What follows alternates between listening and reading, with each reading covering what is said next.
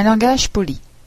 Il est possible que l'aspect le plus original du japonais soit l'usage de différents mots et structures de phrases pour différentes situations sociales.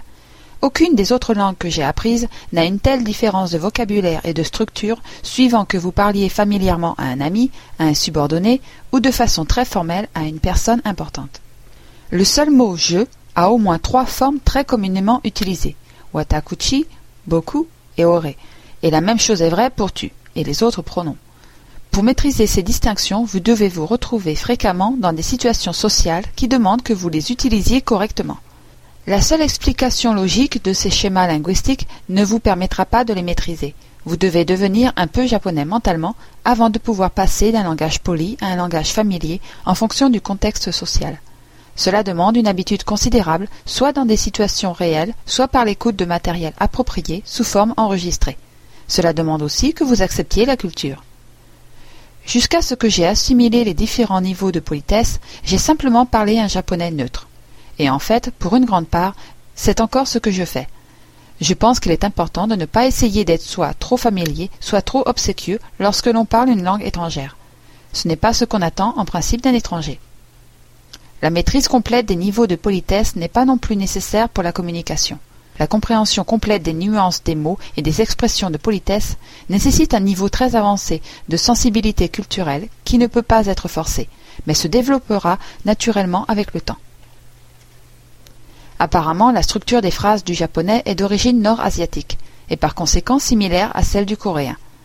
Une grande partie du vocabulaire originel est, d'après certains experts, vaguement apparenté aux langues polynésiennes et vient du peuple Jomon, qui s'est installé au Japon il y a vingt mille ans. Les Jomon étaient des chasseurs-cueilleurs qui vivaient au Japon avant les différentes vagues d'immigrants en provenance de l'Asie du Nord, appelés les Yaoi, qui apportèrent la culture du riz et l'influence de leur langue au Japon à partir d'environ 300 avant Jésus-Christ. En l'occurrence, les Jomon pourraient avoir été les premiers au monde à utiliser la poterie, il y a plus de dix mille ans. Le système d'écriture du chinois a été introduit au Japon il y a un peu plus de 1500 ans, avec de nombreux mots chinois, la technologie chinoise et la religion bouddhiste. Parmi les magnifiques structures en bois trouvées à Nara et Kyoto se trouvent les plus anciennes et les plus grandes constructions en bois du monde.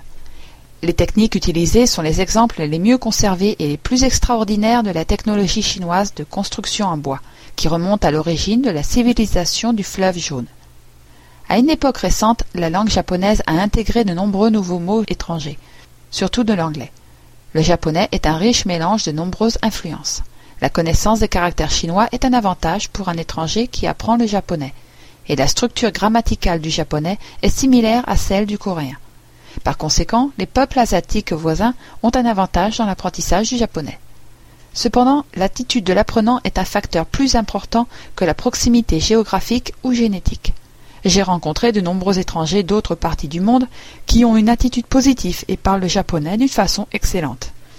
À une certaine époque, alors que je parlais déjà couramment japonais, ma femme, qui a l'air asiatique, ne pouvait pas encore parler très bien japonais.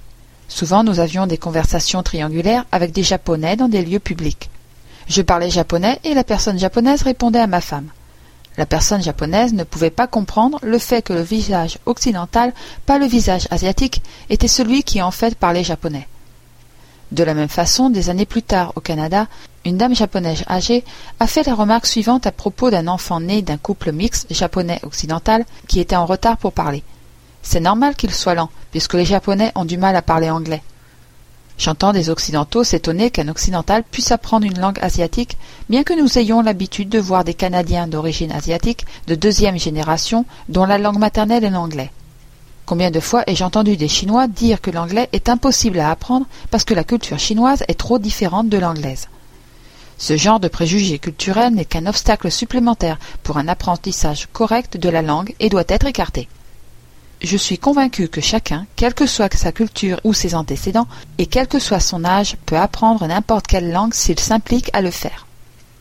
Un occidental visitant ou vivant au Japon qui ne mangera que de la viande et des pommes de terre et n'aime pas les sushis ne réussira généralement pas à apprendre le japonais. De la même façon, les Japonais qui ne font que voyager en groupe et ne mangent que leur nourriture habituelle ne réussiront probablement pas à apprendre d'autres langues étrangères, quel que soit le temps qu'ils y consacreront. Apprendre une langue est comme voyager.